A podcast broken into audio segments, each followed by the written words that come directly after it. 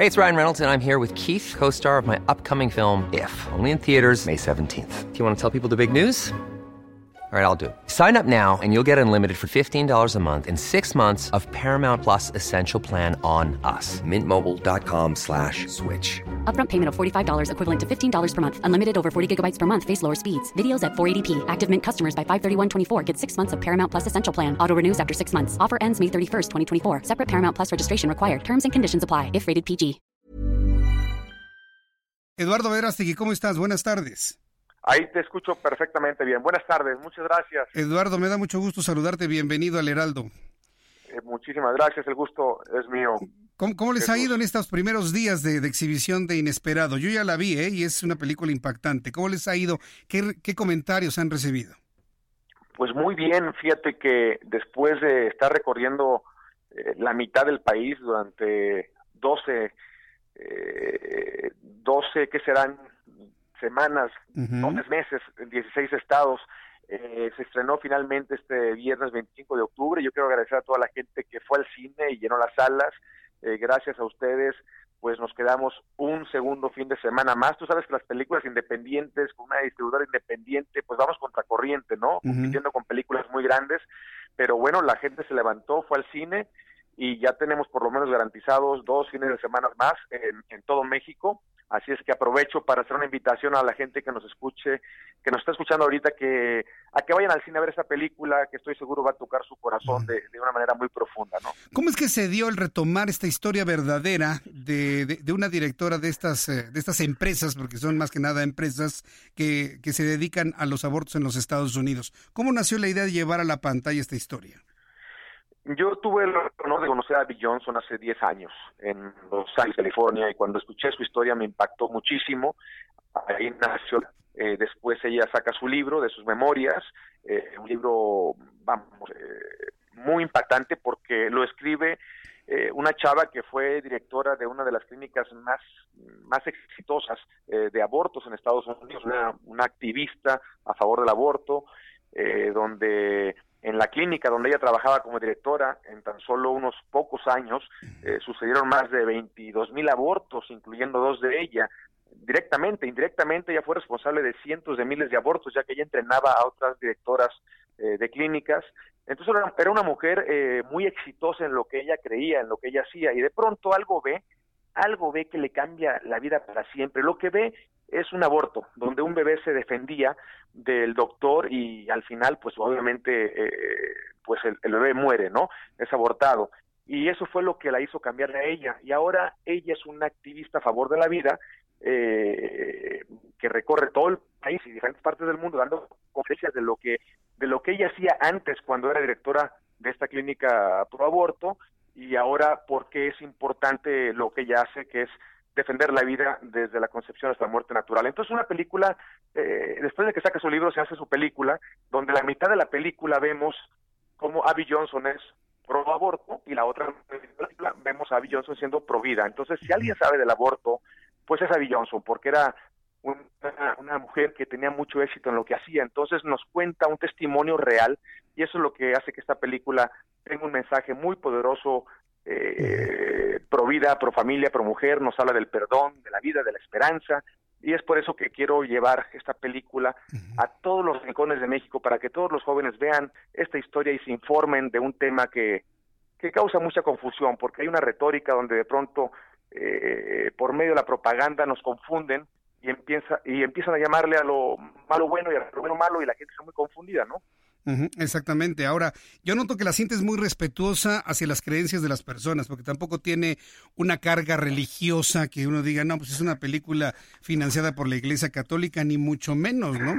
es, es, es, muy científica, es muy, es muy clara, ¿no? Es muy humana, vamos a llamarlo así. Eduardo. Es muy humana. Mira, la película eh, responde a muchas cosas, eh, provoca, sin duda alguna, muchas cosas, eh, pero lo que no provoca es indiferencia.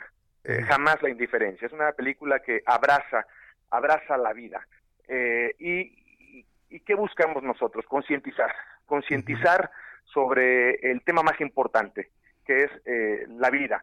Y defender la vida de todos es una tarea de todos, no solamente defender la vida de algunos, sino toda vida cuenta, nadie está de más, nadie sobra, y por eso es muy importante eh, respetar la vida desde su origen. Eh, ese es el derecho más importante, el derecho a nacer, eh, porque si no se nace no se puede gozar de ningún otro derecho. Pero ser pro vida no, no significa parar ahí, eh, ahí comienza, ¿no? Eh, tenemos que ver por los niños de la calle, ser pro vida también significa ver por los adolescentes que sufren, ser pro vida también significa ver por las mujeres violentadas, eh, abandonadas, maltratadas, ver por los enfermos que no tienen recursos para pagarle a un buen doctor y curarse, ver por los ancianos que se están muriéndose de tristeza en un asilo porque nadie va a visitarlos, hay que estar ahí también presentes. Y desde luego, ser prohibida también significa ver por la vida de los bebés que se encuentran dentro del vientre de su madre y corren el riesgo de ser abortados. Por eso siempre he dicho que si toda madre tuviera el vientre de cristal, ninguna abortaría porque vería el milagro que lleva dentro, el México que lleva dentro, porque México se gesta en los vientres de sus madres. Hay que defender la vida de todos. Fíjate que hay un elemento que en la discusión del aborto en medios de comunicación, radio, televisión, prensa e inclusive en inesperado, como que no se visualiza con mucha claridad, Eduardo, y te lo comento, es el papel del hombre.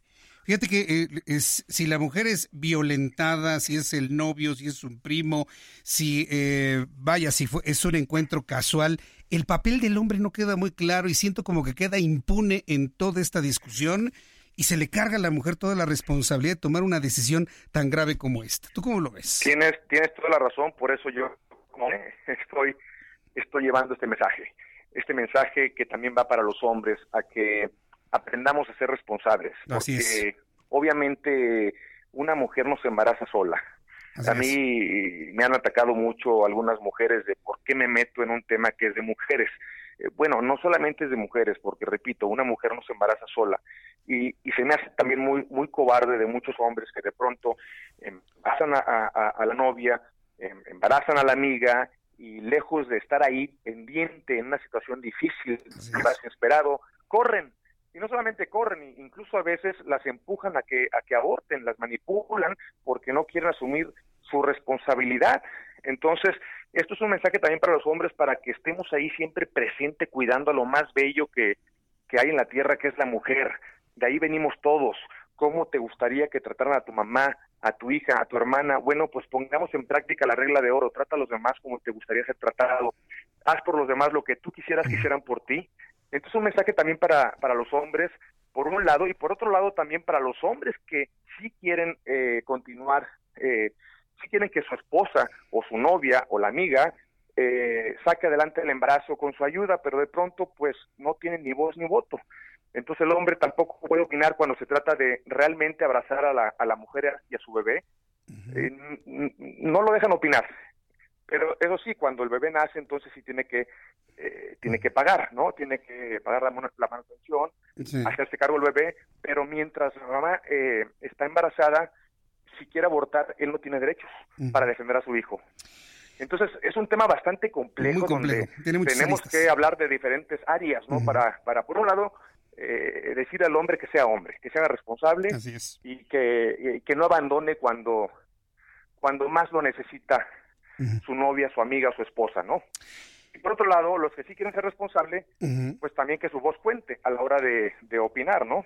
Bien, Eduardo. Pues mira, vamos a hacer una cosa. Una vez que te termine estas dos semanas de exhibición, te vuelvo a buscar. Regálame otros minutos para que nos hagas un balance de cómo fue recibida la película y qué es lo que tenemos que hacer de ahora en adelante. Yo te agradezco mucho que nos hayas tomado estos, eh, este tiempo para el Heraldo de México. Muchas gracias, Eduardo Verástegui. Muchísimas gracias, les mando un fuerte abrazo y los invito a que vean la película. La veremos, la seguiremos viendo en todas las salas. Muchas gracias, Eduardo. Hasta la próxima. Dios te bendiga, mi hermano. Gracias. Dios te bendiga también. Hi, I'm Daniel, founder of Pretty Litter. Did you know cats tend to hide symptoms of sickness and pain? I learned this the hard way after losing my cat, Gingy. So I created Pretty Litter, a health monitoring litter that helps detect early signs of illness by changing colors, saving you money and potentially your cat's life. Pretty Litter is veterinarian developed, and it's the easiest way to keep tabs on your fur baby's health right at home. Go to prettylitter.com and use code ACAST for 20% off your first order and a free cat toy. Terms and conditions apply. See site for details.